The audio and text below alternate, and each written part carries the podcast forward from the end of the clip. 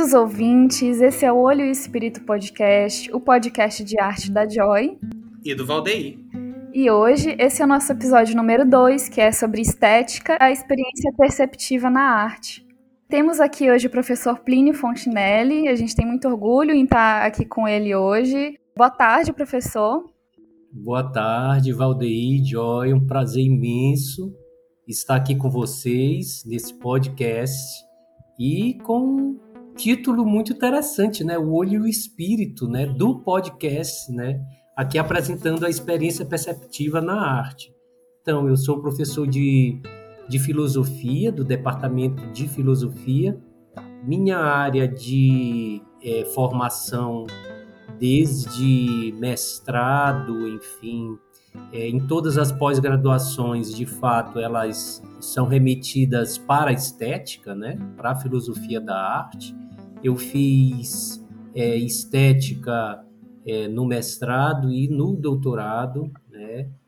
É, sempre trabalhando aí nessa, nessa área da fenomenologia, né? da fenomenologia contemporânea. E o autor, basicamente, que eu estudo para fazer um diálogo com a estética é o Merleau-Ponty, uhum. fenomenólogo francês, que advém aí do movimento de Russell, Edmund Russell, do século XIX, e que, portanto, assim como Heidegger, Michel Dufresne, entre tantos fenomenólogos, né, é, o Merleau-Ponty também está nessa casa filosófica, digamos assim. Uhum. É, então essa é um pouco da minha Sim. história. E já há alguns anos no departamento, se não 26 anos de departamento de filosofia, né? É basicamente a minha idade. é isso aí. É, e aqui eu sou Joy Brasilino, né? Sou artista visual. E eu sou Valdeir Brito, sou desenhista. Então, a gente está aqui hoje falando sobre estética, né? Sobre estética e fenomenologia. Professor, você pode falar um pouquinho para a gente, como um todo, o que é a estética e o que é a fenomenologia e como é que elas se relacionam? Começa logo com uma pergunta complexa. Essa eu digo que de fato é uma pergunta simples, né? E às vezes a gente se aprofunda tanto, Valdeir e Joy, que a gente é, fica meio desconcertado com uma pergunta muito simples dessa. Às vezes isso vem em sala de aula, né? Mas o que é, sim, sim. essa estética, né? Em relação à, à, arte? Quer ver uma pergunta que me desestabiliza total? É, é se é, essa estética seria, eu adoro isso para introdução, uhum. né? Seria a mesma coisa é, do que a gente olha nas placas ah. dos salões de beleza nas placas de massagem, né? Vocês já viram isso, né? A gente vê isso no dia a dia, né? A gente vai ali pelos salões, vai pela por umas casas que, que são transformadas em salão de beleza e às vezes assim, olha, casa de estética, que a gente dá massagem, a gente faz estética do rosto, peeling, não sei o que, tarará. Eu tô dando Sim. os nomes sem saber, né? Mas é bem isso, né? Aí, Mas é isso. É, é, é, é por, por, por, estar no discurso acadêmico, claro que é, né? Mas por estar no, no, discurso acadêmico, que a gente pensa em filósofos e a gente pensa em, em demonstrar toda essa discussão de modo categorial, né? Conceitual, a gente diz assim, não, não é. Nossa, Joy tem razão, é claro que é. Né? É claro que é. É, é porque, de certo modo, a gente está falando na indústria, né, da, da, da, industrialização da beleza, na industrialização do, do que é que é a plasticidade buscada hoje pelas mulheres e também pelos homens, né, gente? Pelos homens. Então é isso. Eu, eu acho que que bom que tem tudo isso para a gente se cuidar. Mas só que aí também está uma discussão é, do que é a, a indústria a indústria é, do design, a indústria da beleza, a indústria da moda, a industrialização, de certo modo, ela foi imposta aí pela industrialização contemporânea, né, que começa, de certo modo, nos fins da Idade Moderna, e que isso se transforma contemporaneamente na, numa questão que é discutir em cima de tudo isso, o ideal de beleza. De qualquer modo, o que, que a gente está lidando é, nisso tudo, na estética? Com o ideal da questão de sensibilidade, né? do sensível. Né? Portanto, se você se cuida, também é um pouco de você estabelecer o gosto né? pela moda, o gosto pela, pela cor do teu rosto, né? pela forma do teu rosto, pela limpeza que você se permite é, é muito estranho a gente falar isso dentro da estética, porque a estética ela critica essa indústria, mas ao mesmo tempo se serve enquanto experiência estética para poder falar sobre um valor, né? Um valor escolhido, uhum. né? Pelos sujeitos que somos, né? Pelos sujeitos que somos. Eu escolhi fazer isso, né? Eu, eu, eu escolhi fazer isso. Então é muito do que depois a gente vai olhar num filósofo chamado Kant, né? que é, é, a estética ela não só se relaciona com a questão da obra de arte, mas também com o gosto, né? com o discurso sobre o gosto, né? essas escolhas que você tem por Sim. ser um sujeito, obviamente, axiológico. Né? O que, que é axiologia? Né? São escolhas, valores nossos que a gente vai compondo uma espécie de de arcabouço que é a nossa existência, e disso a gente não tem como afastar ou se desligar do, dos valores que são bem específicos nossos, né? Isso é uma coisa, Sim. claro, né? A gente parte desse ponto e também dizendo que a gente tem uma relação da estética com a obra de arte, né? Sim a estética é uma parte da filosofia que também é chamada de filosofia da arte, né? Ela, por ser filosofia, ela é um questionamento sobre a arte, sobre o sensível que compõe a arte de modo plural, que eu estou chamando aqui no singular arte, mas as artes em geral, Sim. em geral, né? Pegando aqui um pouco da, do que vocês fazem em termos de artes visuais, mas são as artes no geral, não é? Enfim, e essa filosofia seria basicamente uma reflexão sobre o que que a estética de fato ela conduz enquanto um problema filosófico, né? Ligada, Sim. portanto, ao homem que é o criador da obra de arte e aos homens em geral, que somos esses homens, portanto, espectadores da obra de arte, o que que causa a arte na sua feitura e na sua perspectiva, ou seja, enquanto espectadores dessa obra, o que que ela nos causa? Ela nos causa estranhamento, nos causa é, espanto, né? no sentido mesmo grego, né? Aquela coisa, ai, do espanto, né? Eu, eu, me espantei com tanta beleza.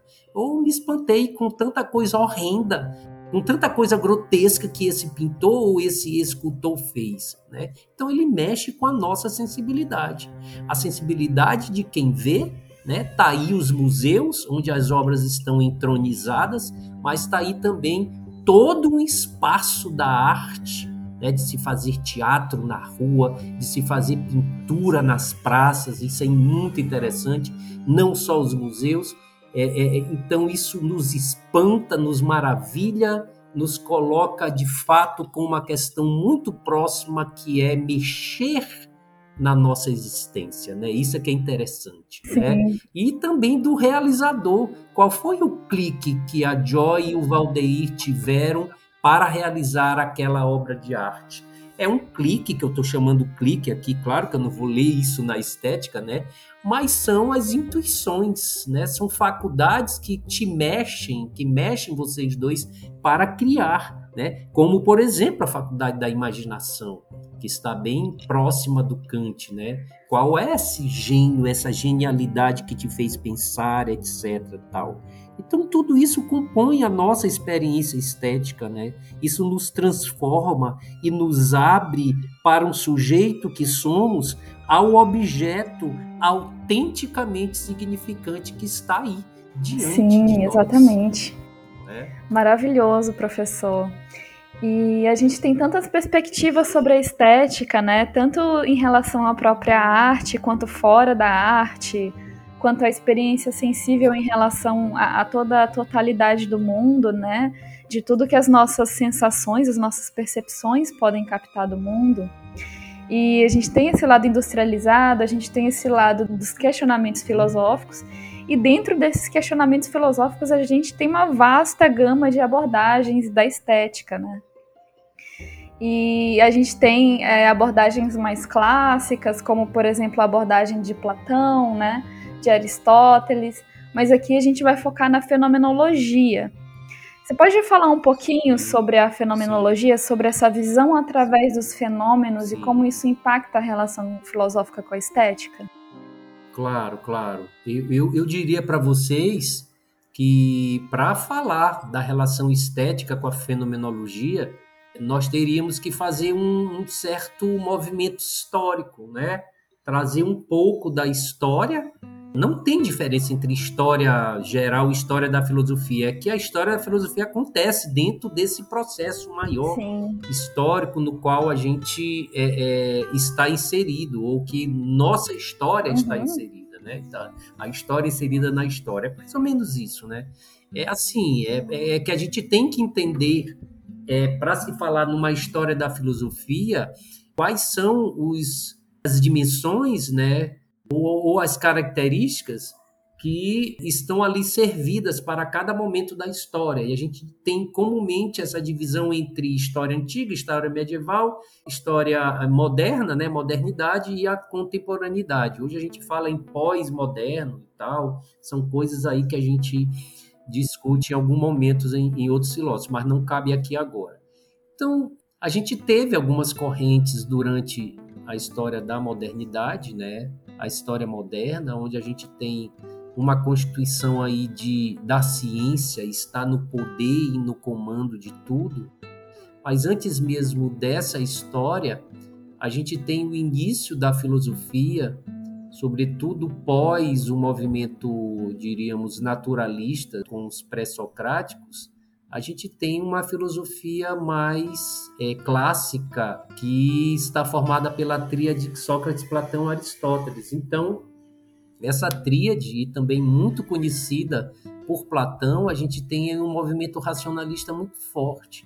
É claro que eu não posso fazer aqui um salto gigantesco e pular da idade antiga para a idade moderna, mas a gente sabe que esse racionalismo ele foi muito forte, né? É, muito forte no, no, movimento grego, no movimento de pensamento, no movimento de filosofia, né?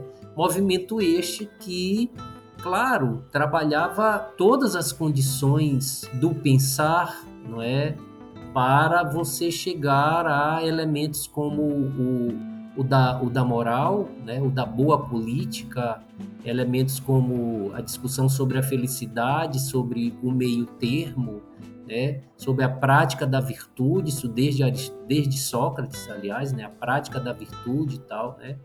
Então, isso tudo muito bem visto, tanto a ética como a política, que vai respaldar todo esse discurso iniciante, clássico da filosofia, né? Um discurso que pudesse primar pela coisa racional, né? pela ideia muito bem respaldada na razão, não é?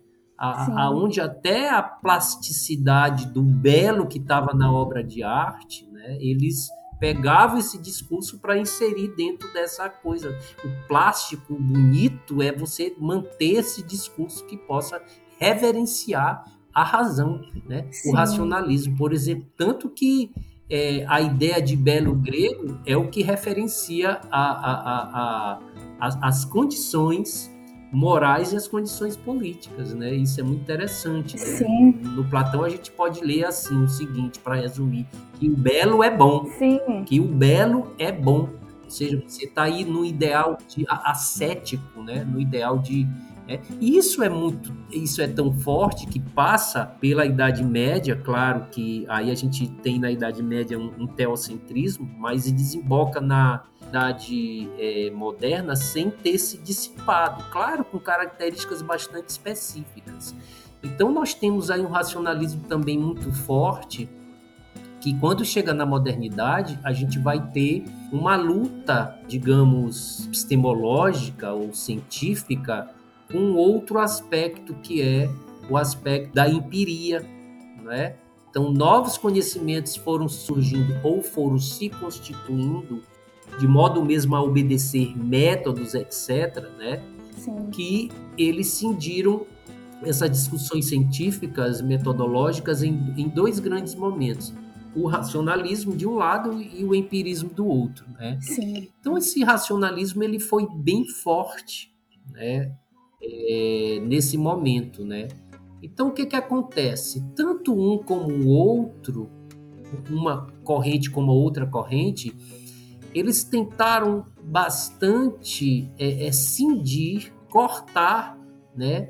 A ideia de pensamento ou experiência de um lado e do outro os aspectos mais sensíveis que pudesse estar de acordo com aquele corpo que eu sou, aquele corpo que nós somos, aquele corpo que nós precisamos manter como ancoradouro do mundo, que somos nós, que somos nós sujeitos dessa experiência, né? Sim. Então é muito interessante perceber que depois dessa ideia de que a ciência é o grande poder da, da, das discussões na Idade Moderna, a gente tem um movimento que já chegando na contemporaneidade, inaugurado por Edmundo Husserl, que é o movimento da fenomenologia. Né? E o que, que seria essa fenomenologia? Seria um, uma uma crítica que o Edmundo Husserl vai fazer de que nós precisamos constituir né, um mundo de fato de é, é, não só de, de, relações categoriais e conceituais, mas um mundo também onde, onde o sujeito pode estar destacando partes do mundo como elementos de, de vida e de, de, de vivência para, para o sujeito que, que nós somos. Né? Então não é só pensar nos elementos conceituais, transcendentais, enfim, racionalistas demais, sem saber que esse sujeito é um sujeito que é um sujeito do mundo, um sujeito mundano, um sujeito da facticidade, não é? Então o que que acontece? Ele propõe no alemão o, o Lebenswelt. Lebens como eu estou lendo Welt com W, V, L, E, L, T, Welt, né? Então, Lebenswelt, que seria o quê? Mundo da vida, onde ele propõe na célebre frase retorno às coisas mesmas, né?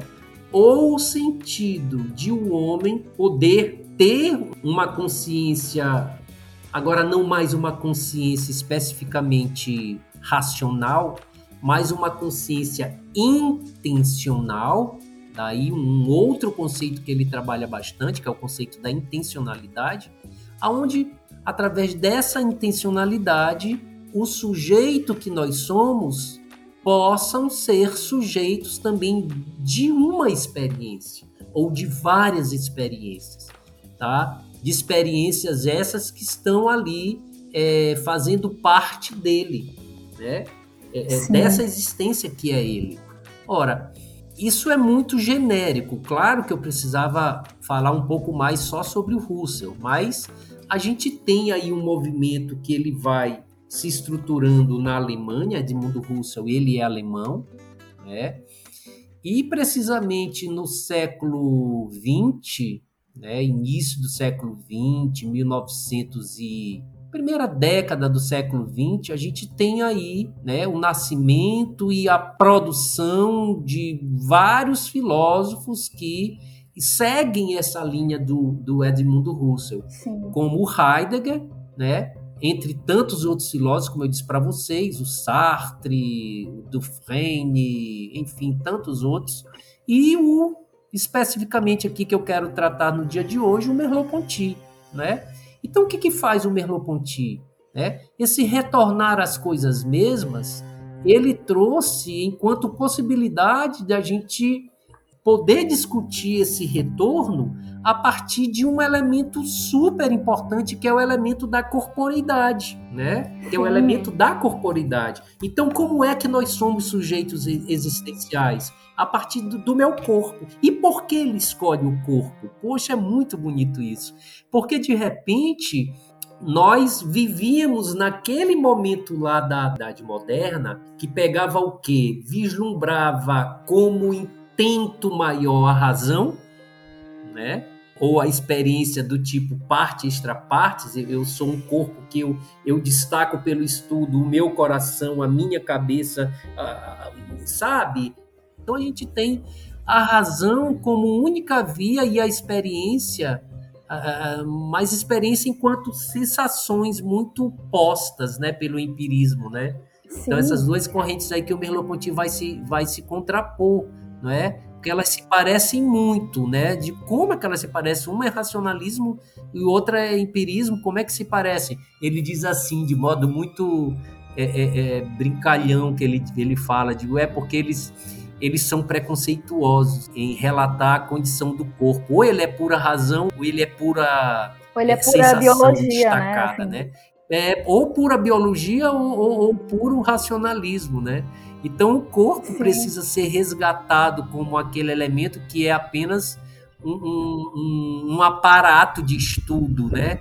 E ele é um esquema que, que vive e que pensa toda a existência humana. Sim, é, sobre essa questão da, do racionalismo, né, que é essa primazia da razão, do pensamento, da intelectualidade, que renega a sensibilidade a um plano inferior, né, renega a um plano assim de imitação da realidade ou até a um plano que não pode ser confiado, né, em grande parte da filosofia. Uhum. E nesse lado, nesse pensamento, eu lembro muito assim de quando eu comecei a me interessar por filosofia, eu tinha mais ou menos uns 14 anos. E eu comecei a ler por Descartes. E, e, lá estava eu começando a ler Descartes, comecei a ler né, sobre é, o texto do, do Penso Logo Existo, e eu fiquei, nossa, penso logo existo, né? Aí eu fiquei tentando visualizar esse espaço de realidade, né, de verdade que ele descrevia, que na minha cabeça se formava como um cenário completamente destacado de tudo, né? De tipo, eu penso, logo existo. Você não vê que você existe porque você sente, porque você tem um corpo, porque você tá aqui no agora. Você existe, você sabe que você existe porque você pensa, né? Sim. Então esse tempo, né, assim, a partir dessa corrente, a gente começa a ver uma certa dissociação total do sujeito, né? Em relação a, a, todas as partes que compõem a experiência humana, assim, pelo menos na, na minha perspectiva, né? E eu acho incrível como que a, a, estética, como que a fenomenologia e o Pontinho ele vai trazer esse resgate de se colocar de volta no corpo, se conectar de volta com as percepções primárias da existência, assim, do tempo, do espaço. Eu acho isso maravilhoso. Eu acho muito interessante essa questão que você falou aí da, da intencionalidade, né? Que ela é, né, Joy, ela é como se fosse um meio termo, né, entre você, entre um racionalismo e um empirismo, né? Eu não sei se tu fez essa ponte eu consegui ver um pouco isso. A gente fala isso no prólogo, né? Que a gente quer tratar de ciências sociais aqui, né? Trazer uma ciência da arte e tal. Mas a gente também vai falar muito das nossas experiências e também de coisas que não tem nada a ver com ciência, tipo esoterismo. Por quê? Porque isso está na nossa experiência, da nossa produção de, de arte, de desenho, de pintura.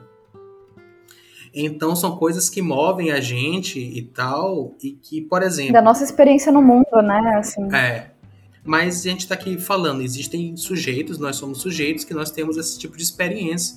Eu não sei a Joy, mas, por exemplo, eu, quando eu caio na academia, quando eu caio na, na Federal aqui de São Luís, eu tenho muita dificuldade com todos os parâmetros científicos que são colocadas as coisas, principalmente quando se vai falar de um artista de uma maneira científica.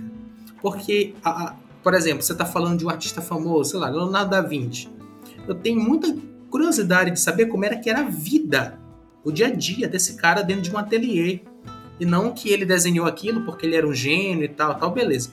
A técnica, tudo bem, eu sei, ele usou a técnica mas eu fico com muita curiosidade de saber ali o, o, o pessoal desses todos esses grandes artistas que a gente estuda e tal, porque parece que toda a experiência deles. A experiência cotidiana, né? É, parece que tudo isso que forma um ser humano é, é tirado. Eu sei que às vezes não tem como ter informação. A impressão que eu tenho é essas vezes. Todo esse cotidiano, como a Joy falou, só é relevante quando a pessoa ela tá num patamar de gênio, de louca, de ah, esse cara aqui era tão gênio que ele era louco, isso é inatingível. Tipo Van Gogh. Aí você sabe o dia a dia do Van Gogh. Você sabe o que, que ele fazia, sabe os, de, os, desenhos que ele não vendeu, sabe quem comprava, sabe tem a, a, a, o recibo dele comprando leite, essas coisas, sabe? Tudo parece que para construir aquela imagem de que ele era um louco, sabe? Um gênio louco. Então eu sinto falta muito dos conceitos que usam um pouco dos dois, sabe? Usam um pouco dos dois e deixa a gente se envolver, né? Um pouco mais assim. Sim. Deixa eu, eu colocar um pouquinho da, da tua experiência e depois eu passo para Joy. Eu vou fazer o contrário agora. É, é, muito interessante, por exemplo, o Merleau-Ponty, aí a gente precisa entrar na estética dele de fato, né?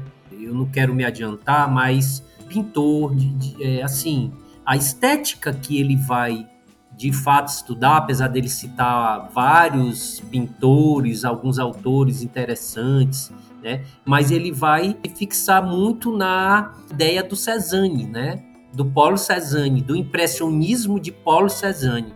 Eu falo impressionismo, mas assim, quando a gente vai partir para estudar, e aí tem muito a ver com tua fala, né? A gente vai ver que não é só o impressionismo de Cezanne. Cezanne tem, eu acho que tem três Cezannes dentro dele, né? Mas não é isso que vale agora, né? O que vale é que te dizer que você tem total razão. E quando eu passei para estudar o Cezanne que Merleau-Ponty quer, quer dizer, enfim, é o único, né? Eu tive que fazer uma pesquisa dessa, bem paralela, né?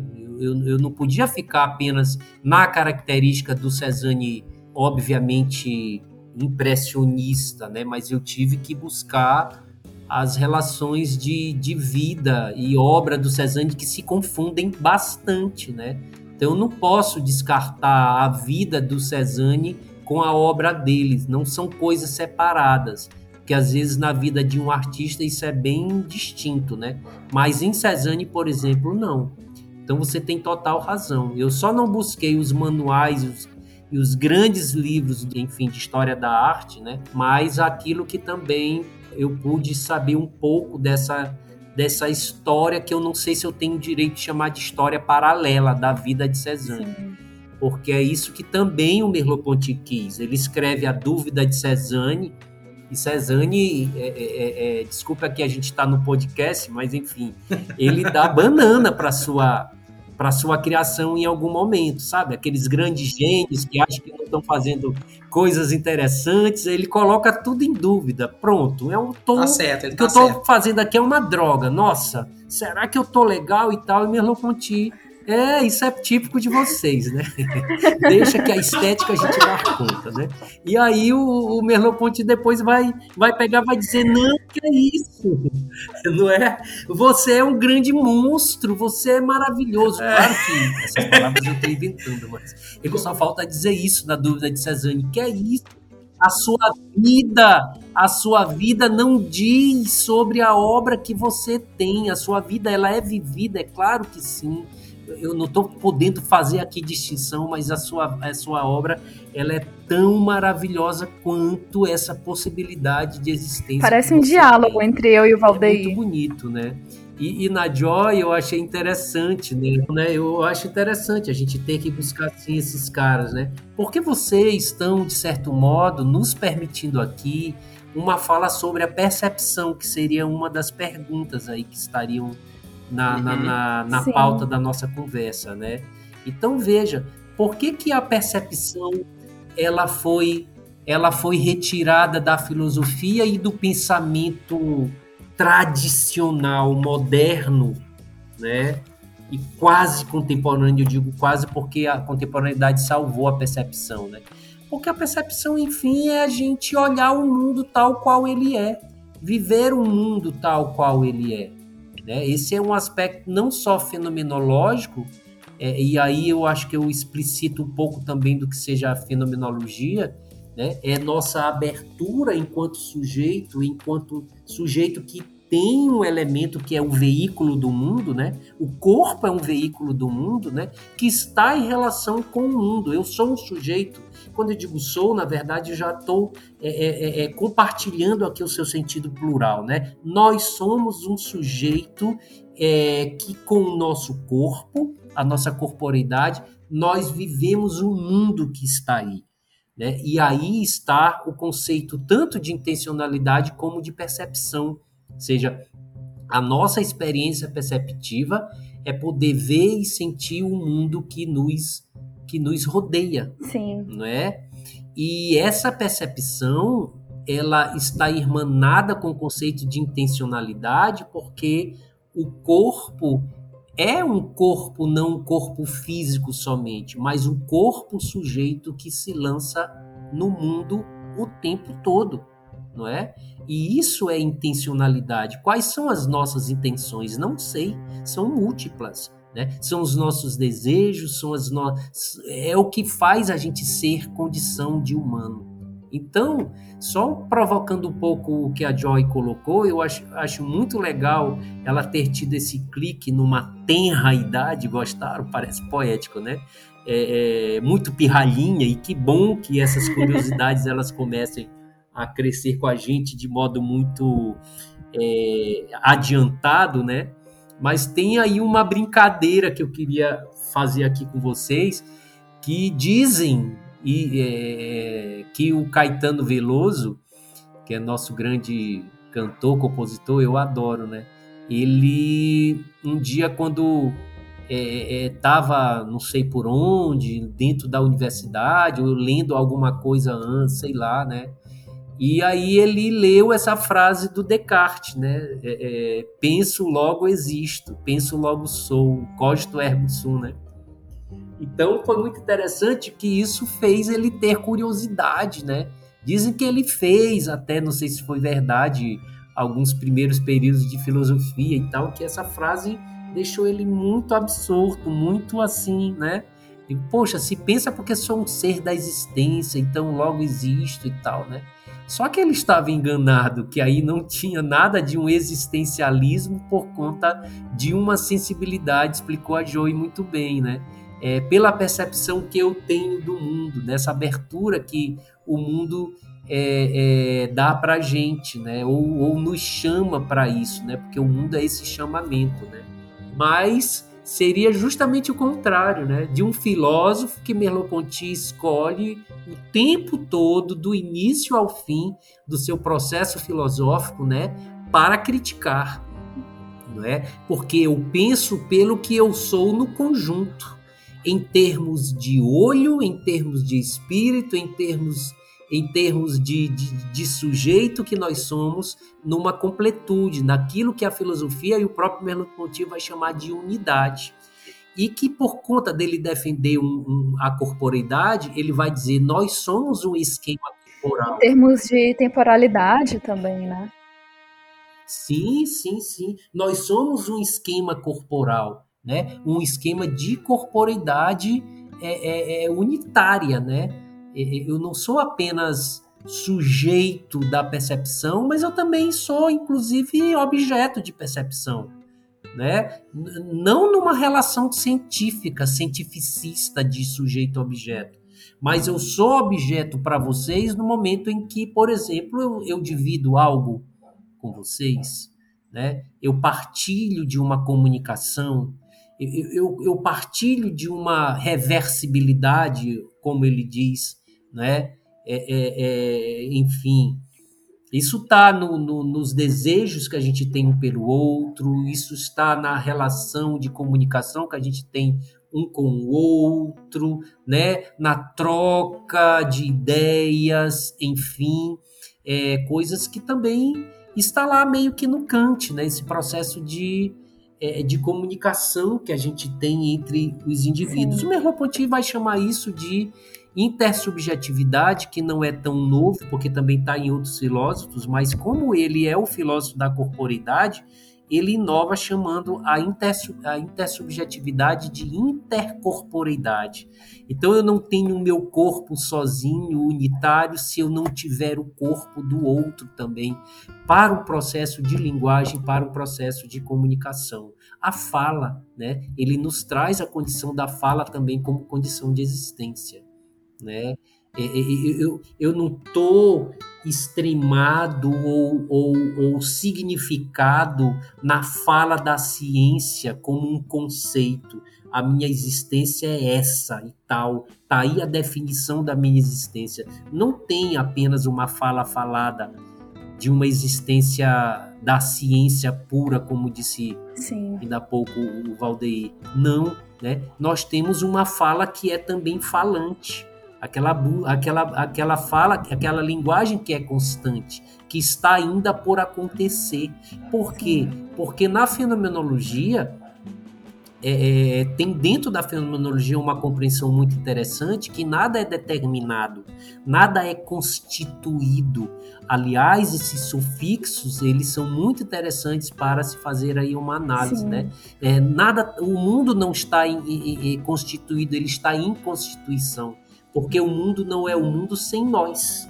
Né? Então, como eu mesmo não estou determinado, né, eu vou me determinando no mundo. Eu acho muito interessante uma, uma, uma alegoria que o Merleau-Ponty utiliza, que é o da esponja, né? É, é, é, a, a, existência é essa coisa da, do pleno poroso. Né? A esponja, ela ela é vazia, mas quando eu coloco embaixo de uma torneira, né, eu sinto ela completa. Mas não é uma completude, coisa nenhuma. Porque quando você faz o movimento de apertar a mão, aquela água ela, ela sai de novo. Então é isso um pouco da nossa experiência. É um buraco que se preenche e que se pre... e que se ao... e que ao se preencher, né, há um esvaziamento constante, etc, etc. Aliás, turma, o Merleau-Ponty, como ele trabalha a questão da corporeidade, ele está muito aí numa, numa interdisciplinaridade, interdisciplinaridade com, com a, a, as letras por conta da linguagem, a semiótica por conta a da psicologia também, né?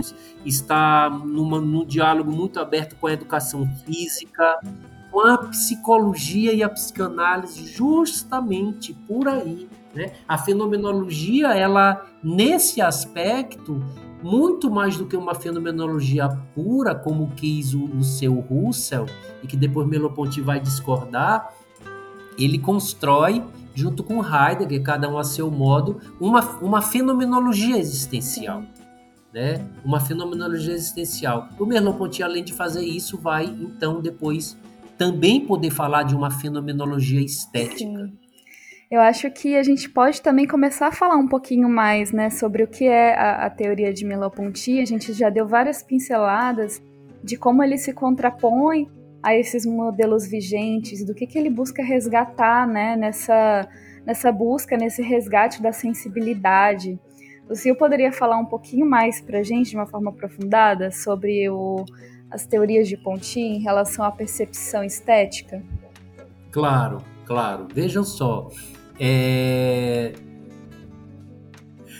Então tá, olha, olha só. Como é que o, o, o, o Merleau-Ponty traz para a gente essa conversa da percepção, da fenomenologia para a questão da estética, né?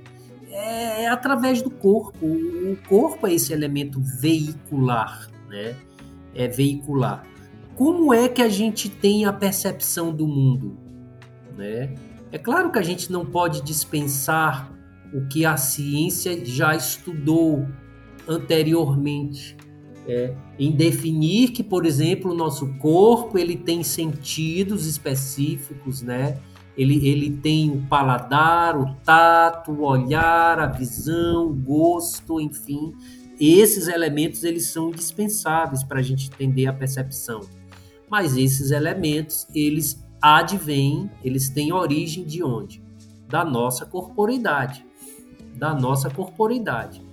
A gente não pode destronar esses sentidos é, é, é, é ou, ou saber que eles eles são estudados categorialmente, sem colocar que a condição de toda essa percepção, de toda essa, essa abertura, digamos, transcendental, mas de um transcendental enquanto abertura mundo mesmo, né? De um corpo em relação ao mundo, se dá por esses sentidos, é claro, não é? Então, o corpo é essa ligação do sujeito com o mundo, né? Então, veja, é, eu acho até legal o nome do que vocês escolheram, inclusive é, ele é de uma obra do Merleau-Ponty, O Olho e o Espírito, né? Que é para o podcast, né? Eu acho bastante interessante, né? Porque a gente está aí entre dois termos bastante duais, né? ora eles estão juntos, ora eles, eles estão meio separados em termos de sentidos, né? Isso são coisas uhum. para a gente explicar, né? Então, sim, o espírito, sim. ora é, é, é, colocado na fenomeno, na, no olho do espírito, pode ser representado como o, o, o, a razão, né? Pode ser representado aqui como a razão, ou seja, para se diferenciar do olho ou do corpo do sujeito que percebe o mundo, né? que requer o um mundo para si, aquele que vê, que olha o mundo, que sente o mundo, etc. Né? E o espírito ser o contrário disso, né? ser o algo dialético mesmo, ou seja, ele está é, é, é, é além da percepção, ou, seja, ele é uma coisa quase que racionalista puramente. Mas eu adoro também, às vezes, a, a coisa que o Merleau-Ponty coloca como a unidade corpórea, a unidade existencial que está no sujeito enquanto um esquema corporal, né? De dizer também que esse espírito ele tem é, é, é algo muito interessante, né? Sim. Porque eu não sou um corpo físico, mas eu sou um corpo intencional tá? E aí o espírito atinge algo também positivo, que não seja apenas do contrário da, da, da, da corporidade que Merleau-Ponty quer resgatar como sendo, por exemplo, a coisa puramente racionalista, Sim. né? Então o espírito é o, o, o, o, o nosso espírito selvagem, por exemplo. Né? O nosso espírito bruto, como quer Merleau-Ponty nessa obra, que é, ele sai de uma certa fenomenologia e vai para uma ontologia mais radical, aonde ele diz assim: o corpo sou eu em tessitura com o mundo. Né? E o meu corpo é o tecido do mundo, quer dizer, não há mundo ali destacado de um sujeito aqui para falar daquela dualidade que a ciência quer impor, sujeito de um lado e objeto do outro, Sim. como se o sujeito fosse algo é, é, é, é, subjetivamente soberano, poderoso, né? E o que há, o que Merleau-Ponty quer colocar é essa brutalidade que ele chama de espírito selvagem, né? Sim. Ou seja, uma mistura aí, não há separação. Nossa, eu acho maravilhoso isso, porque assim, é, é muito importante essa recusa dessa separação, né, entre alma e corpo, entre consciência e mundo, entre homem e natureza, né? Sim. Porque é, sempre foi uma percepção meio fatiada, digamos, da experiência humana, né? Do tipo, como por exemplo, é só aqui tem o biológico, aqui tem o racional e, e aqui tem a experiência sensível. E, e por que não? Essas coisas não estão existindo aqui, né? No aqui, no agora é, em eterno devir, ela está encarnada e ela, ela junta todos esses aspectos. É um feixe, né? Uma, uma, Como é que eu posso é, dizer? Uma, tipo, é como uma tessitura, né, de todos esses aspectos, é, todas essas dimensões que existem ao uma mesmo amálgama. tempo, isso, e, e compõe é, o ser, né? eu acho que é, uma, é um resgate muito importante, assim, muito interessante. Eu acho maravilhosa a forma que, que Ponti vai fazer essas análises, vai fazer esses resgates e, e trazer, assim, a, a experiência da percepção e a sensibilidade para um, um lugar, assim, um patamar que, para mim, na minha opinião, ela sempre deveria ter sido considerada, né? É, de, porque essa é a nossa primeira experiência com o mundo. que nos alcança primeiro não é a racionalidade científica imposta, sim, sim. Não, não são as leis, não são as, as ideias é, científicas conduzidas sobre o mundo. A nossa primeira não, experiência com não. o mundo é através da, no, da nossa percepção, né? Do nosso olho, do nosso espírito, do nosso tato, do nosso corpo.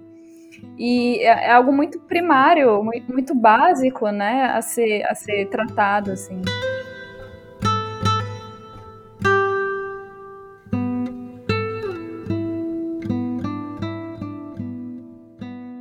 Eu tenho só uma pergunta, professor. Quer dizer, não só uma, mas eu tenho uma pergunta nesse muito momento. Muito legal, muito legal tua fala, né? Quer dizer, a, a, a percepção é a nossa primeira fala do mundo. Né? Sim. Né? De, pô, diga, fica à vontade. É, mas sim, a percepção é a nossa primeira conversação com o mundo, assim, eu diria, né? Ah, você vai fazer. É, eu vou fazer uma pergunta. É, sobre essa questão da percepção, né? Sim. A gente tem, assim, na história, é, na história a gente tem essa, essa, essa visão da percepção de que ela é um processo puramente passivo, né? De que nós estamos aqui parados e nós recebemos impressões sobre o mundo e que é, a nossa, a, a, nosso diálogo com o mundo não interfere, né? Ou então é, o nosso movimento no mundo ele acaba sendo desconsiderado, né? É, o que, que o senhor acha disso, da percepção como algo passivo e a percepção como algo ativo, né? A proposta de visualizar a percepção como uma conversação. Eu, eu acho legal é, não, não é, cortar as duas coisas, né? É, desde que a passiva aí seja totalmente é, passiva, aí sim a gente tem que brigar aqui pela, pela percepção, né? Mas é, bem legal no, na Fenomenologia da Percepção, que é o livro principal do Merleau-Ponty, principalmente dessa primeira fase dele, né? É, é, que ele não tem duas grandes fases, né? Ele tem um início que é bastante fenomenológico, e eu digo que essa índole, eu gosto de chamar esse nome fenomenológico, ela continua assim na sua ontologia, né? Que está lá na, na, no olho e o espírito, por exemplo, né? Mas assim, na fenomenologia da percepção, ele tem uns exemplos muito legais de, de, de que quando a gente está na praia, né, deitado na areia, claro que ele falava de um verão lá na Europa, né, para poder fazer isso, né? Então ele, ele é daquele que, que, que, deita na praia como um sujeito e olha o horizonte. Então o que, que ele está olhando ali, né? Ele está percebendo o mundo que, que está lhe cercando é, talvez o pôr do sol, as ondas do mar, entre tantas coisas, né? É, enfim, mas essa talvez seja a, a, a bela passividade Sim. que a gente tem de esteticamente é, circundar o mundo que nos olha, né? Quando o, o, o Cezanne foi pintar, e aí eu entro com a estética, né? Ele foi pintar a montanha de Santa Vitória, o que que ele fez? E aí eu volto com a ideia do, do Valdeir, da gente conhecer essas, essas particularidades do pintor, né? Então, quando o Merleau-Ponty, desculpa, eu estou aqui com, com ato falho, né? Quando Cezanne foi pintar então a montanha de Santa Vitória, é, ele pintou mais de 80 montanhas de Santa Vitória. Por que que ele fez isso, será? Né? Porque aí tem um, belas discussões na filosofia, né? Porque ele não se não se sossegou com, com nenhum tipo de passividade. Aliás, o contrário, se a gente pode chamar isso de atividade. Aliás, pode, porque Merleau-Ponty explicitamente fala que a percepção ela nos chega pela condição existencial que a gente tem do trabalho. Tá? O trabalho do pintor, o trabalho do artista, o trabalho do, do ator que usa seu corpo, por exemplo, né? E o que, que ele faz, turma? Ele circunda toda a montanha e vai pintando trechos dessa montanha. E Merleau-Ponty vai dizer: você está pintando perspectivismo ou formas que a percepção te dá como sujeito existencial de você poder enxergar o mundo de maneiras diferentes. Olha só que interessante, não é? Maravilhoso. Então o que, que ele faz? Ele, pelo trabalho do pintor, ele contorna a montanha e vai pintando vários trechos da montanha. Um perspectivismo que nos diz o seguinte também. Merleau-Ponty abre aspas, diz: são formas de como a gente vê o mundo. E a montanha que eu vejo nunca é aquele lado determinado mas um lado apenas que eu olho pelo um poder vidente que eu tenho de destacar um outro lado que me é potente também e que eu devo chegar a ele um dia para poder também pintá-lo e conhecê-lo. O mundo não está determinado, ele está em conhecimento constante. E isso é o uso da fenomenologia para a condição da arte, por exemplo. É, eu. Nossa, eu queria eu queria comentar isso que a Joy falou, né? Que é, eu, eu concordo, eu concordo com o Plínio nessa questão de se for uma passividade de total zero movimento, né? É uma coisa que se deve brigar, né, e tal. Mas eu já, eu já fiz umas oficinas de desenho, né? Nas sim, minhas sim. oficinas de desenho, eu basicamente formatei, entre aspas, a minha capacidade criativa e eu passava isso para as pessoas como, como, como se fosse um método. E daí eu falava para as pessoas: olha, vocês Sim. têm referências dentro da sua cabeça porque vocês observam as referências, porque vocês sentem cheiro, porque vocês sentem gosto, né? É, não está limitando isso, em hora alguma a gente está limitando isso só a visão, né? É, vocês escutam coisas e tal e tal.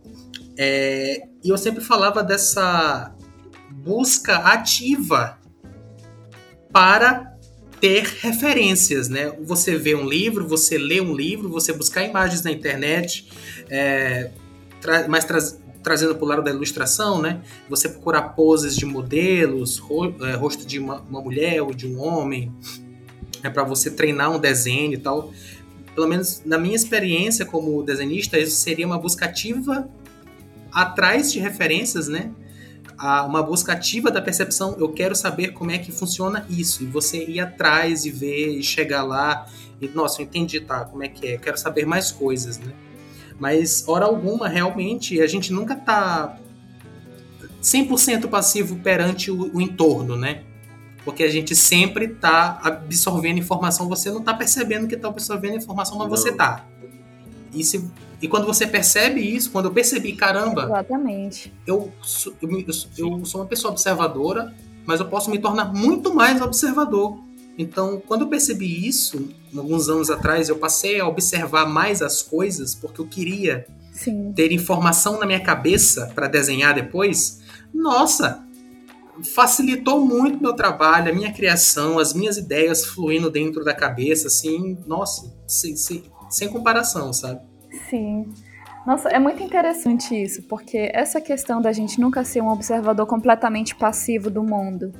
É, Ponti vai fazer também é, é, análises, né, reflexões sobre essas minuciosidades que é, por exemplo, o movimento do nosso olho. O que, que diz que a gente vai olhar para um lado e não para o outro? Sabe? É, como que o movimento do meu olhar dita o que está me afetando, o que está é, tecendo é, percepções e afetos sobre mim, né? O que estou tecendo afetos? Para onde eu resolvo olhar? Como o meu olho se movimenta no mundo? É, o que, que chama a minha atenção, né? Tudo isso vai definir a experiência estética. Vai, vai. Eu acho muito interessante essa tua questão, porque está na fenomenologia da percepção e dessa experiência perceptiva né? A experiência estética, na verdade, é a experiência perceptiva, não é? é? Depois eu chego um pouco nela, mas eu achei muito bonito isso que você falou, que é o conceito de movimento, não é? É, é, é, que a gente precisa fazer a distinção, e Merleau-Ponty faz muito bem, né, do que seja um movimento físico, um movimento puramente posicional, daquele mesmo que eu tenha consciência de, por exemplo, de esticar minha mão, eu quero aquele copo d'água, e tal, né? Mas é muito mais do que isso, do que um simples deslocamento de coisas que eu quero poder alcançar, Sim. né? Mas é também um movimento intencional. A intencionalidade se perfaz aí ao conceito de movimento. São duas coisas interessantes. Sim. O que é que eu posso projetar para mim, né? Então, se eu quero olhar para um lado, não é? E fazer esse movimento, né? É um movimento muito mais do que um movimento físico, mas é um movimento expressivo. É um movimento que dá vazão para a nossa existência, né? E viver é isso. Viver não é só pensar, mas viver é, é eu poder fazer um deslocamento, tanto físico, mas também um deslocamento que me impulsiona para a minha realidade. e para os meus projetos. Veja o que vocês dois fazem com um pincel, com uma caneta, com, com um nanquim, com, com o que mais, sei lá, né? Vocês artistas visuais, né? É, vocês não fazem um movimento físico, vocês fazem um movimento expressivo, segundo Merleau-Ponty, não é? Vocês fazem um movimento expressivo, um movimento que, lógico, tem todo um ensaio, vocês tiveram insights, vocês tiveram uma, uma imaginação, vocês tiveram uma... Mas às vezes a gente está até pintando, não sei se já aconteceu isso com vocês, acho que são vocês que têm que dizer isso para mim, né? E para todo o público que vai nos ouvir, né? É, de vocês é, estarem mais ou menos elaborando uma, uma coisa, saber que é aquilo que vocês vão pintar, mas de fato ela pode até parecer com o que vocês se inspiraram, mas ela toma às vezes uma forma que você não conhecia. Ela vem, ela vem de um processo dinâmico teu. Isso é muito interessante, né? Então esse movimento ele é muito mais do que posição, ele é um movimento Sim. existencial. Né? Sim, eu reflito muito sobre essa questão, né? Porque a gente, como artista, a gente, em determinado momento da nossa vida, a gente se depara com essa questão existencial, né? Como é que eu vou colocar aqui nesse suporte exatamente o que está na minha cabeça? Sabe? É, é, um processo, assim, que muitas vezes ele toma dimensões Sim. próprias, ele toma movimentos uhum. próprios. É, e se eu não me engano, Ponti vai fazer uma reflexão sobre isso também no quesito da linguagem, né? de que é, sempre vai, vai ser uma outra coisa, é um, um contínuo Sim. processo de nascimento no mundo que toma outras características, outras proporções, nunca é exatamente um espelho da nossa mente, né? A linguagem ela não é um espelho da nossa mente. Uma pintura ela não é, não é um espelho da nossa imaginação. Então esse movimento, essa, esse movimento expressivo, ele define tantas características, né, tantos aspectos da, da obra de arte ou do, de qual processo que seja. E é, é, a gente fica sempre nessa questão, né, de tipo, é, como que mesmo escrevendo eu vou saber, eu vou colocar com as palavras que é, traduzem perfeitamente o que eu estou sentindo, o que eu estou pensando, né? E, e, sei lá, soa como um processo quase impossível, assim, uma batalha que a gente sempre perde. Interessante o que você coloca, Joy, porque é, o Merleau-Ponty ele coloca no mesmo cômputo, né, tanto as artes como a linguagem, né? É um processo de criação.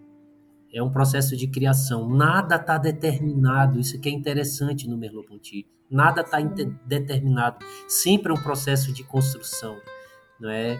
é veja, é, é, ele coloca isso em, em alguns em algumas dissertações, em alguns livros, né?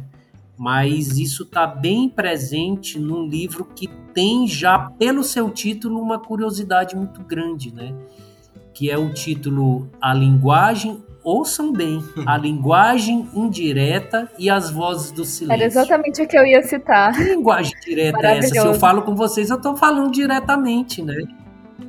De jeito nenhum, a linguagem é indireta e as vozes do silêncio. É legal, né? Como essa condição da expressão ela nos diz muito mais do que o dito, não é? E do que o do, do que vocês, por exemplo, ao pintarem, vocês é, estão pintando para vocês até no momento em que essa obra ela ela não é mais de vocês. Ela se dá conta muito mais do que vocês. Ela é para nós, né? Ela o é trabalho mundo, que né? era agora do Valdeir, agora é um trabalho meu. Não porque eu vá pintar, porque eu não sei pintar uma bola, mas é um trabalho, é, é, é, um, é, é uma obra agora para o meu trabalho, para o meu trabalho perceptivo, para o meu trabalho do olhar, Sim. né? Então, quando ele fala no trabalho do pintor, como dinamicamente um grande sujeito, né? é, é, é, é é um pintor que coloca mais uma coisa do mundo. É a pura representação, nem sempre. Não é só mimesis, né? É, Mas é a construção também. Então isso é um, uma linguagem, um diálogo muito bonito que o pintor tem com o mundo, com o sujeito. E quem é o mundo? Quando eu falo em mundo, eu penso sempre naquela casa que eu estou vendo, naquelas árvores e tal. É tudo isso, mas somos nós também. A gente não pode esquecer. É esse amálgama que o Valdeir estava colocando ainda há pouco. Né? Desse estofo, desse amálgama aqui, não há mais divisão né, racional entre compreender que eu sou o sujeito porque eu penso e o mundo está diante de mim, que eu me sirvo. Ora, isso é uma loucura. O Merleau-Ponty, quando é, abre a, a, a, o olho e o espírito, eu estou com ele aqui porque às vezes eu digo a frase errada, né? E é, é lindo, lindo, lindo o que ele diz logo na abertura do olho e o espírito. Eu acho fantástico. A primeira a, primeira frase ele diz assim: a ciência manipula as coisas e renuncia a habitá-las. Né? Como se esse meu racionalismo que fizesse ciência desse conta de um mundo ali, destacado de mim, não é? E, e, e o mundo e o mundo sou eu, eu habito o mundo. A ciência não esquece de que ela está falando do mundo e que precisa não colocar no âmbito da racionalidade, ela precisa colocar as coisas e enxergar as coisas diante do próprio mundo, ou dentro do próprio mundo. É isso.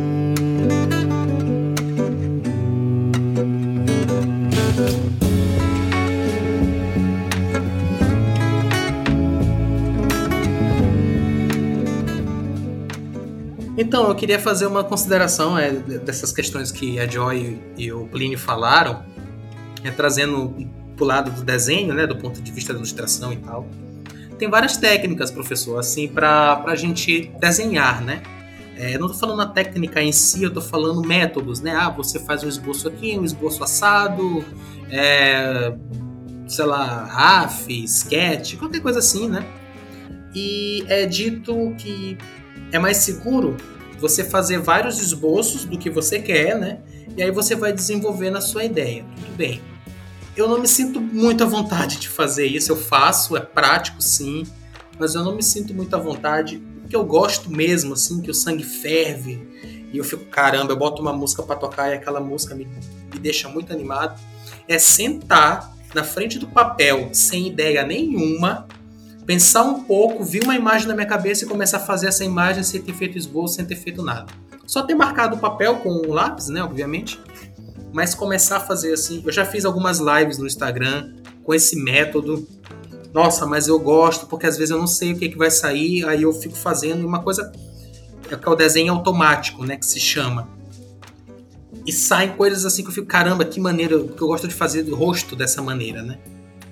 E aí eu acho muito massa como é que fica o processo final daquilo ali, que não teve esboço, que não teve nada, que a pessoa só realmente respirou em cima do papel e foi surgindo, sabe? Eu adoro isso, adoro, adoro, adoro. Eu acho isso maravilhoso. Eu acho, eu, eu fico tentando imaginar como é que você consegue, assim. A minha meta é conseguir simplesmente transpirar em cima do papel. Eu até já mentalizei isso para mim, né? De que a arte para mim, ela, ela, na minha experiência pessoal, ela teria que ser como uma transpiração, assim. É, de tipo, que tá tá acontecendo aqui junto com todos os meus processos de vida, né? Eu acho isso incrível. Enfim, continua. Vocês se reconhecem como sujeito indissoluvelmente ligado ao objeto estético. Na verdade, é isso, né? É, eu não tenho como conceitualmente falar no, nos limites da arte, né, esse processo como, como que acontece, né? E isso aí é um pouco também de uma psicologia, né? Da arte e tal, né? Mas eu vejo muito isso, né? Vocês são sujeitos que estão cheios de expressões, né? São, são sujeitos cheios de genialidade. Aí a estética ela é muito legal porque a gente quando está trabalhando sobre o conceito de estética, a gente tem que pensar em alguns outros autores também, né? E o Kant ele é um grande responsável para falar nessa genialidade, né? Ou seja, por que, que eu não sou um bom cozinheiro, né? Eu podia ser, enfim, aprender a cozinhar, mas não sei se eu serei grande coisa, né? Isso vem de dentro da gente, cara. É, é Talvez um dia eu vá aprender essas coisas todas aí, né? Mas é da genialidade, sabe? Eu achei interessantíssimo o que o Valdeir colocou, porque é, quem sabe se os teus trabalhos ensaísticos para determinados desenhos que você quer fazer, determinadas obras que você quer pintar, né? É, esses próprios ensaios não se transformam em coisas muito interessantes aos olhos do, dos espectadores, né? É, veja que os grandes é, é, escultores fizeram muito disso, né? O Rodin, uma vez, é, as obras dele foram para São Paulo, né? Quando eu morava lá, enfim, estudando mestrado, doutorado, não me lembro tal, né? Então, esses ensaios, eles também foram expostos juntos das, das esculturas, né? E são considerados algo muito valorizado, né? Uma das coisas mais caras que tem na obra de arte são esses ensaios do Rodin. Ah, eu, eu, eu simplesmente adoro ver isso, né? Talvez seja porque a gente faz parte da prática, né, Joy? Mas eu, eu, eu conheço pessoas que não desenham, não, que sei lá, trabalham com qualquer outra coisa, contabilidade. E a pessoa adora ver o processo por trás daquilo ali, né? Eu, eu acho que é muito interessante porque cada tipo de arte tem o seu processo maluco por trás, né? A gravura, a pessoa tem 200 mil instrumentos para fazer a gravura. A Joy tem um monte de tinta e um monte de pincel. E ah, esse pincel aqui faz isso, aquele pincel solta laser. É tudo diferente, assim. E aí, ver o processo da pessoa, né? Ela construindo, ela tendo as dificuldades, porque ver a dificuldade dentro disso também eu acho uma coisa super interessante, né? Eu acho muito bom, muito prazeroso. Sim, é, eu acho muito importante a gente resgatar, né, assim como é com o processo de uma gravura, por exemplo, o valor do processo, né? Hoje em dia a gente tem assim é, socialmente essa mentalidade da primazia do resultado sobre o processo, né? Os fins justificam os meios. Isso é Maquiavel, né? Se eu não me engano. E a gente tem essa primazia do resultado, né? Do resultado final. Mas é, é muito importante a gente resgatar o processo, né? E todas essas minuciosidades que influenciam é, em uma obra, na, em uma criação, em uma manifestação na realidade, porque tudo isso é esse movimento, né? E, e, quem pode dizer, né, que a obra final talvez ela tenha ficado melhor do que algum ponto caótico desse processo, algum ponto de espontaneidade desse processo, né? Eu acho que só o artista, né? Mas ainda assim é muito muito questionável assim a gente visualizar. Eu acho que a parte do processo ela é tão importante quanto a própria arte final, né? Adorei isso que você falou. Tem uma tem uma curiosidade é, do, do Cezanne que o Merleau-Ponty vai trabalhar muito em cima, né? É a coisa do inacabamento da obra. O Cezanne sempre vai dizer que uma obra é inacabada. Sim. Sempre, não é? é não porque eu não acho que não que o artista e eu acho que você tem razão quem tem que saber mesmo disso é o artista né é, e eles se deram o direito de dizer olha tá aqui a minha Sim. obra pronto né é só a gente ler também o retrato de Dorian Gray ou ver o filme, né? Porque é, é muito é, de um narcisismo forte, né? É meio, né? Mas é muito legal essa, essa interlocução que o Merleau-Ponty faz com o Cezanne. Veja, uhum. eles estão em momentos diferentes, né? É, o Cezanne, o Merleau-Ponty veio muito depois, né? É, enfim, e ele diz essa é a estrutura da pintura, do, do, do, trabalho sensível, estético, portanto, porque estética ao pé da letra quer dizer sensibilidade, né? Que o artista é, dá de presente para o mundo, né? Essa, essa questão de falar do que o inacabamento da obra é, é, é essa promoção pela filosofia do inacabamento do mundo, né? Né? Como nada é, é, está acabado, né? A obra também ela não, ela se perpetua, mas ela ela não é acabada, né? E, e eu diria assim que eu falei ainda há pouco que eu iria falar um pouco disso para vocês sobre as fases do Cezanne. Isso ia demorar um pouco, né? Mas o Cezanne ele teve um momento romântico, né? Muito respaldado aí nas obras do Delacroix, né? Para se saber que que a pintura ou a arte que se diz moderna e que está à frente do seu tempo, ela, ela não é radicalmente moderna sem também conversar com o momento anterior. E o Cezanne, ele conversou com Delacroix bastante, né? ou seja, se inspirou nesse, nesse Delacroix, não é conversa de diálogo, enfim. E depois ele teve, então, uma pintura impressionista que que é uma pintura que eu gosto bastante, mas eu adoro a pintura última, que é a pintura, é, digamos, pós-impressionista, né? É uma pintura que na história da arte ela vai influenciar o cubismo, não é? Do, é, é, é, é dos pintores, enfim, do Picasso, por exemplo, né? O Picasso se inspira muito no, no né? Então, por que, que eu estou dizendo isso? Porque as últimas montanhas de Santa Vitória, ela já foi pintada nessa estrutura pós-modernista, né? Aonde ele revoluciona a ideia de suporte, de tinta, de pincel, de tudo, né? Ele sai de dentro do, do ateliê, né? da interioridade do ateliê e vai para os pés da montanha de Santa Vitória. Então ele é um pintor neste momento de uma só pincelada não é? Ele faz isso com a sua com a sua espátula ou seu pincel, não sei, né? É uma das formas revolucionantes, como eu acabei de falar, de, de, de pintar. Né? E deixa muitas das vezes as partes brancas da tela no meio das, da tinta.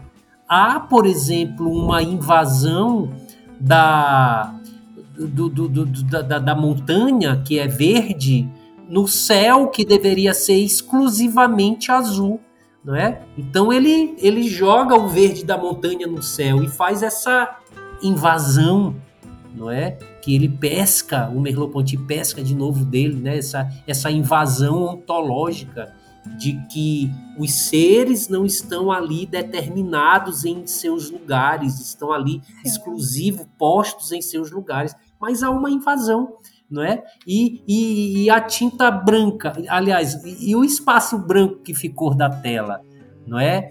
é? Talvez nos dê aí muito o que falar do inacabamento da pintura, porque o mundo também representado ali naquele instante é o instante do mundo, segundo Merleau-Ponty, e um instante que não é visto em sua em sua unidade total, porque a gente vê trechos, a gente vê perspectivas e essa perspectiva ela é momentos, são momentos inacabados do mundo. Maravilhoso isso, adorei isso. Só alguns comentários aqui. Isso eu acho muito interessante, né? Essa essa espontaneidade ou criação, o momento caótico, né, do Cezanne esse texto que o Plínio apresentou em sala de aula, eu já tinha ouvido falar desse texto, mas nunca, nunca, nunca sentei para ler. Essa foi a vez que eu fui atrás ali e tal, e ele explicou. Foi um texto que me deixou assim muito sensibilizado. O texto do, da dúvida do Cezanne. Eu fiquei muito sensibilizado, assim, eu me identifiquei um pouco. Tá aí um, tá aí um artista. Se, tiver, se existe um artista que queria bater um papo, era com ele. Se dá um café para ele e perguntar, cara, qual é? Sabe?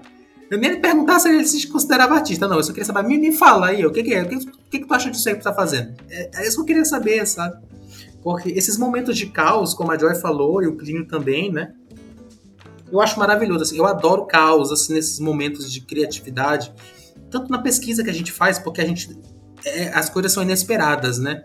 Às vezes você tá aqui cheio de trabalho na sua cabeça, não tá conseguindo fazer nada. Você levanta, vai beber uma água, olha para a janela, vê um passarinho pousando no muro. A forma que o passarinho pousou no muro te dá uma ideia para tu resolver teu trabalho. Sim. Eu tô falando isso porque acontece muito comigo. Sim, sim. E, e, eu adoro isso, assim, só lembrando de uma história minha uma vez, que eu tava fazendo uma live, né, nesses desenhos automáticos. E aí eu comecei a fazer uma mulher com capuz. Do nada, comecei a fazer uma mulher com capuz, comecei a fazer o esboço dela e tal. E no esboço ela tava com os olhos arregalados, assim, né? Aí parece que uma hora eu terminei um esboço. Gente, assim, os ouvintes, só para explicar uma coisa, às vezes eu fico conversando com o desenho, tá? Com licença. Eu chego, falei aí, quer? Eu vou te resolver logo, como é que é, não me atrapalha, vamos aí. E parecia que o desenho tava injuriado, porque tava assim, ele não tava gostando. Eu, aí eu, eu tava olhando pro desenho e eu tava tipo, pensando comigo, mas eu quero te fazer desse jeito. Aí o desenho parece que me olhava dizendo, mas eu não quero ser desse jeito. Aí eu fiquei, eu não conseguia desenhar. Eu ficava, tá, tá. Aí eu fui, apaguei, isso tava na live, eu apaguei o esboço, eu comecei a fazer o esboço, o desenho final foi o último esboço que eu fiz da a mulher tava sorrindo, toda feliz lá com o capuz dela. É, é, é a experiência que eu queria passar que o momento caótico pra gente é uma coisa assim que rende uns frutos que a gente não espera e que é muito bom.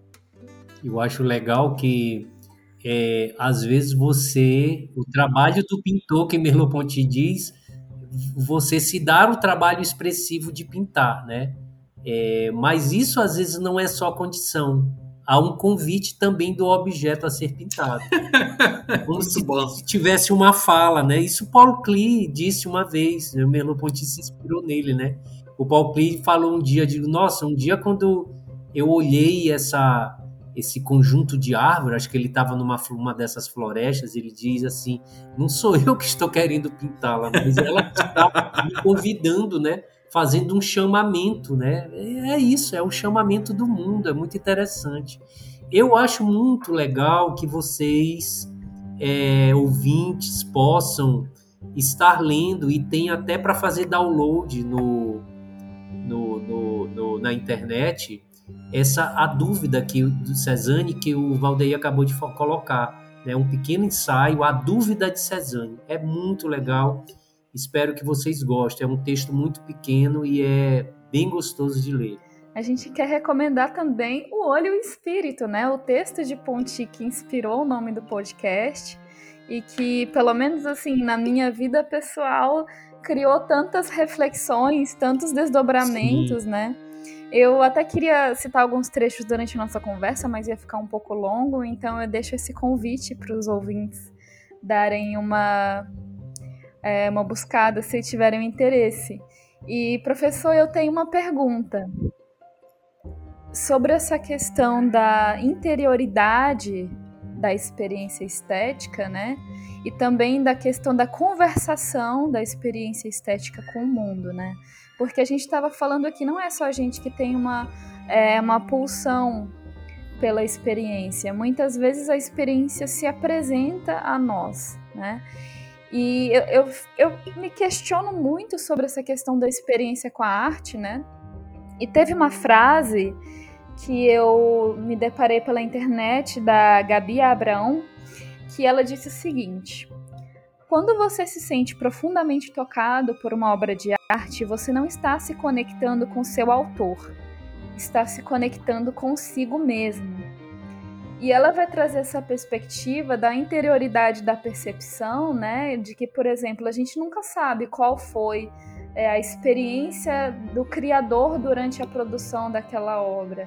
A gente só sabe o que essa obra desperta em nós, né? E no texto também, Olho e Espírito, a gente tem essa parte que ele menciona é, o equivalente interno, né? um eco interno que é despertado pela experiência estética, que ele vai falar é, que as coisas despertam um eco em nós, né? Assim, a luz, a cor, a profundidade, elas estão aí, mas elas despertam um eco em nós e por isso o nosso corpo acolhe elas. E o que, que o senhor teria a dizer sobre isso, assim, sobre essa questão de, é, de ser mesmo um contato com a gente mesmo, de ser um diálogo, né, entre a gente e o mundo? Eu vejo como um diálogo, assim, igual o Valdeir falou. É um diálogo, né? É um diálogo é um diálogo e isso é muito interessante, né? Eu queria começar a responder uma, essa tua questão por algo que talvez não tenha ligação, mas tem muito, né? De fazer essa introdução à tua, à tua questão, eu diria assim que o Merleau-Ponty ele, ele passa por dois grandes momentos, né? a fenomenologia e a nova ontologia, né? Não seria uma ontologia pura, mas ele prefere chamar de nova ontologia ou ontologia carnal, não é? E aí eu disse ainda há pouco, né, para vocês que que a gente não tem assim com a, com a ontologia um, um, um, uma negação da, da fenomenologia não é o que acontece às vezes no filósofo da gente ter um primeiro o primeiro, é, como Wittgenstein, né? O primeiro Wittgenstein, segundo Wittgenstein, não, Merleau-Ponty é um só, né? E eu diria que essa índole, eu repito aqui, a índole fenomenológica, ela continua na ontologia, não é? Então, por exemplo, os conceitos lidados na questão fenomenológica, eles são aprofundados. O que para Merleau-Ponty ele vai chamar de uma certa é, é, de uma certa radicalidade em termos de perceber esses conceitos. Então, por exemplo, o conceito de corpo na fenomenologia não é que ele desapareça na ontologia, mas o corpo agora ele é carne, é algo mais, né, mais ontológico. A carnalidade do mundo nos permite, por exemplo, falar e aí ele vai buscar muito a biologia, né, é, do tecido do mundo, né? da flor. Ele gosta muito de, de comparar o corpo como esse tecido, como limbo também é a questão da folha, né? E como deiscência dessa abertura lá que tem na botânica, né? Dizer, meu corpo é essa carne que está muito mais do que justificada do mundo. Né? Então, o mundo é um ser mundo é, é, pelo acontecimento do meu ser corpo, do meu ser carne, que está em completude com ele, é, é uma irreversibilidade. Não há mais condição do que ainda se falava na fenomenologia de separação, não é mais nem separação, é, um, é uma consubstanciação, é uma, é uma irreversibilidade, não é? Aliás, é uma reversibilidade, é uma, é uma, é, é uma não separação radical. É?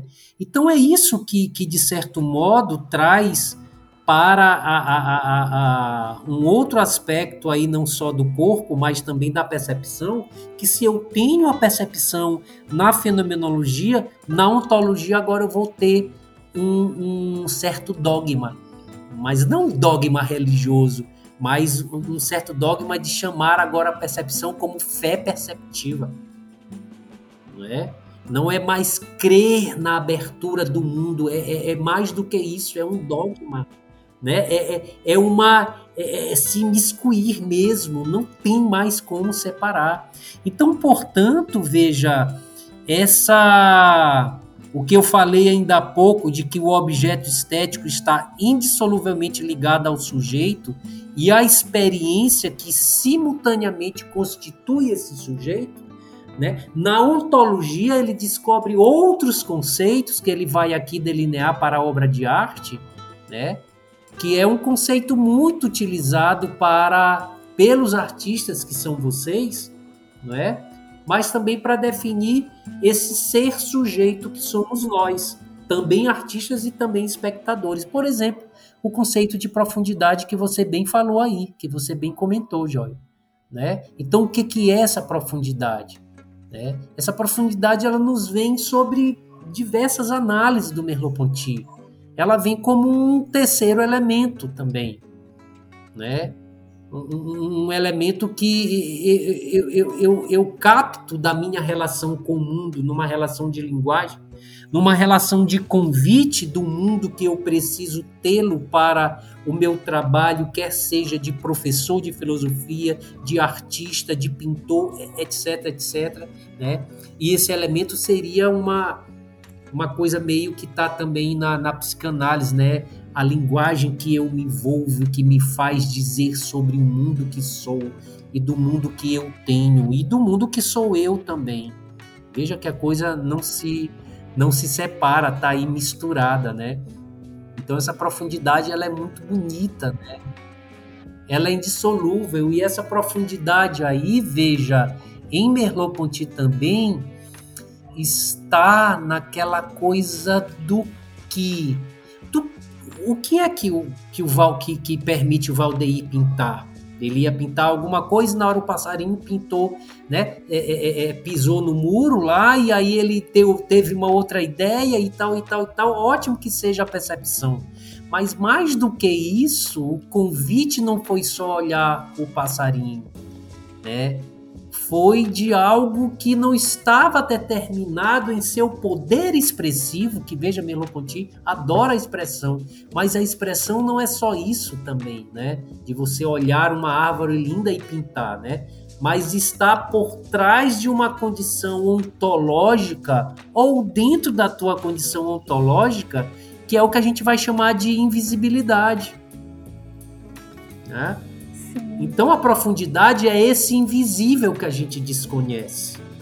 A gente sai com uma ideia, mas a invisibilidade é maior do que essa ideia, é maior do que a gente. É uma profundidade que a gente não consegue meter a mão e ir lá no fundo do poço e apanhar, porque ela é mais profunda do que o próprio poço. E esse poço é a nossa existência. Né? Esse processo de criação do artista, a, a, a obra ela, ela é esse convite, tanto nosso em relação ao próprio mundo, mas é, é, é, é o convite também do próprio mundo em relação a nós, que estamos aí dispostos a começar um trabalho. Há um trabalho. Há um trabalho, esse trabalho ele é maior, né?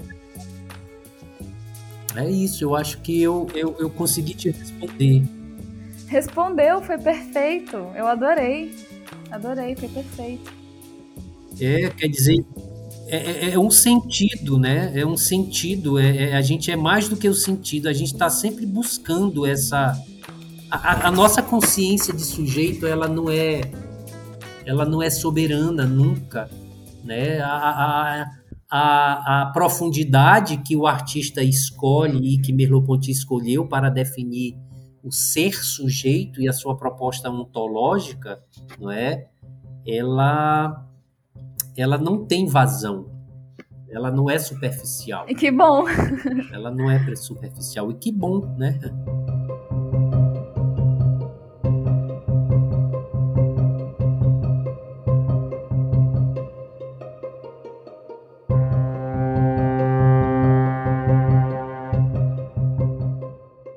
Então, professor, agora nós vamos lhe fazer uma pergunta que basicamente é de praxe aqui do Olho Espírito, que é: o senhor não é artista, né?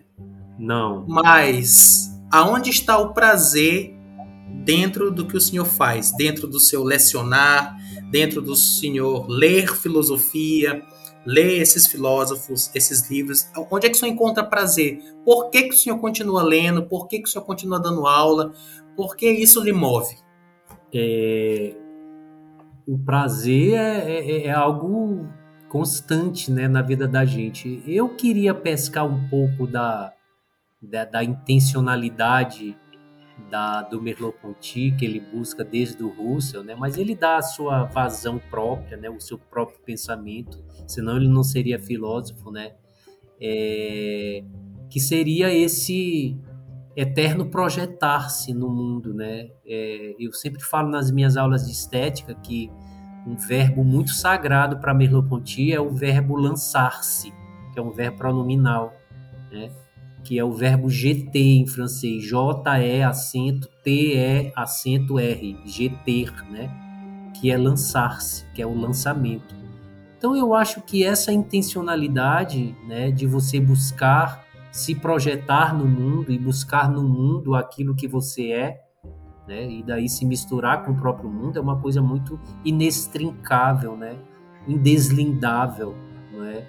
Então é, é, é a, a, busca do, do prazer também está tanto nas horas que a gente considera mais sérias da vida da gente, né? É, como, por exemplo, Merleau-Ponty coloca, né? O nosso trabalho, realizar um trabalho, mas não só um trabalho profissional que ele diz, né? Do artista que pinta porque essa é sua profissão, mas um trabalho que é a sua construção também, né? Então, Valdeir, eu acho que você como pintor essa é a tua profissão, mas essa também o ato de pintar, esse ato intencional, não é? Como disse no início a Joy, é também um ato de construção, né? Então isso é prazeroso, é. Então o meu GT, o meu lançar-se no mundo, é um modo também de eu poder me comunicar comigo mesmo, né? E, e, e dar vazão a esse meu prazer. Eu tenho uma mãe que ela ela não entende, né? Ela mais nova, ela, ela dizia assim para mim, né?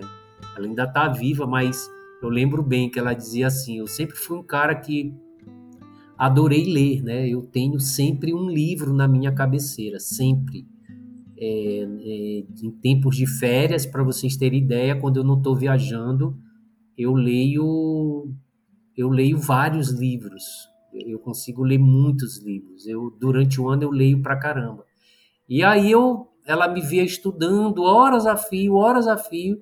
E quando eu ia para o meu quarto, ela passava na porta e digo: "Filho, você de novo estudando?" Eu digo: "Não, mamãe, agora eu estou lendo literatura". E ela não entendia, né? E aí ela dizia assim para mim, digo, nossa, mas isso não é cansativo, você estava lendo lá e agora vai ler aqui. São duas coisas totalmente opostas, né? É, talvez eu pegasse um livro do Merleau-Ponty que eu acho muito gostoso para ler, né?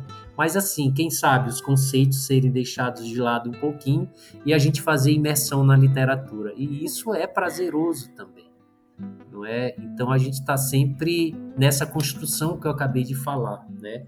e merleau-pontianamente falando, essa construção como prazer, ela é essa leitura, aliás, como prazer, ela é construção. Ai, maravilhoso. É Acho que a gente consegue se identificar muito com isso, né?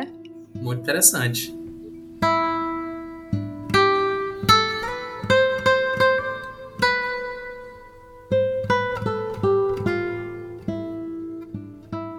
eu lembrei, né, que a gente, como artista, a gente passa o dia inteiro pintando coisas é, para clientes, né, fazendo trabalhos muito específicos, né, que é a pintura trabalho, e no fim do dia a gente quer pintar por prazer, né? É meio que parecido com a leitura obrigatória dos estudos depois da continuidade da leitura do prazer, porque é, é uma conexão tão grande com isso, um deleite tão grande que a gente acaba não se desligando, né? Assim, é maravilhoso.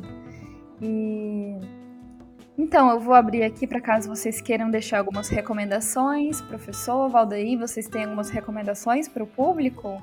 Seja de leitura, sejam de obras, para dar uma olhadinha em relação com esse tema? Eu teria, eu teria sim. Eu acho muito interessante se vocês buscarem essas recomendações que a gente deu durante o nosso papo aqui né? Que é a dúvida de Cezanne, que tem para download no, na internet, no Google, né? Então, a dúvida de Cezanne, né? C-E-Z-A-N-N-E, né? Cezanne, né? E o Olho e o Espírito também foi recomendação da, da Joy, eu acho muito interessante, né? É, se vocês quiserem também aprofundar um pouco mais sobre percepção né, e fenomenologia, eu é, indico o prefácio, que é bem pequenininho, o início, né, da Fenomenologia da Percepção, a obra-prima do Merleau-Ponty, tá? Fenomenologia da Percepção. É muito legal.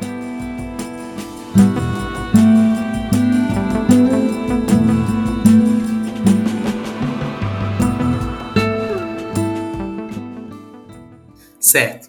É, Bem, a minha recomendação ela não tem é, uma relação direta com o tema, né? Mas tem a ver com estética. Eu queria recomendar o fotógrafo Adeolu Ozibodu.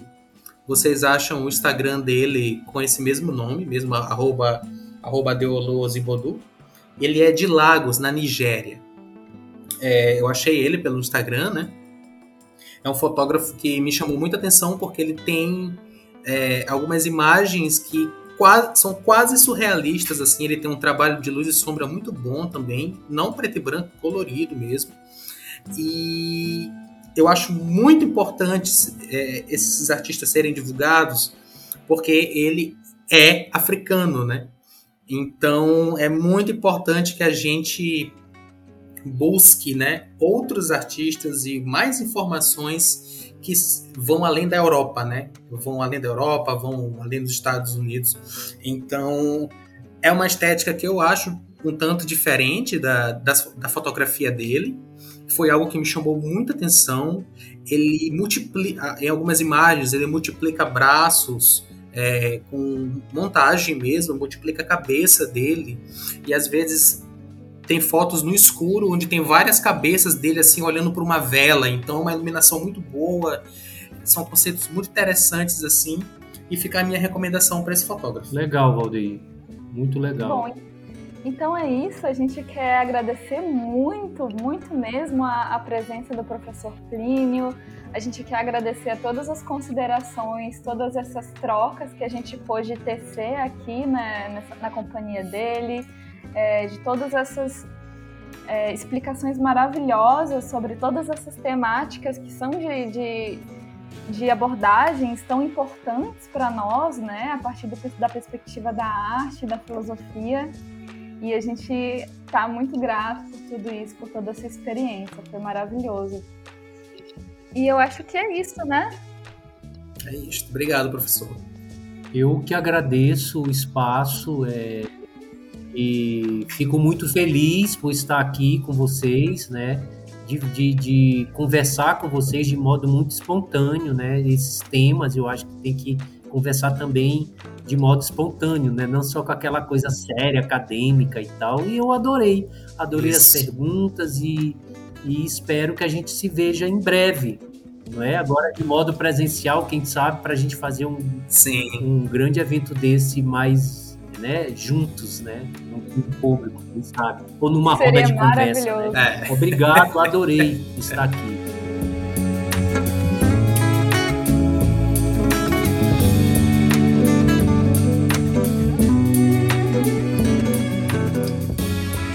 Então é isso, pessoal. Esse foi o nosso programa sobre estética.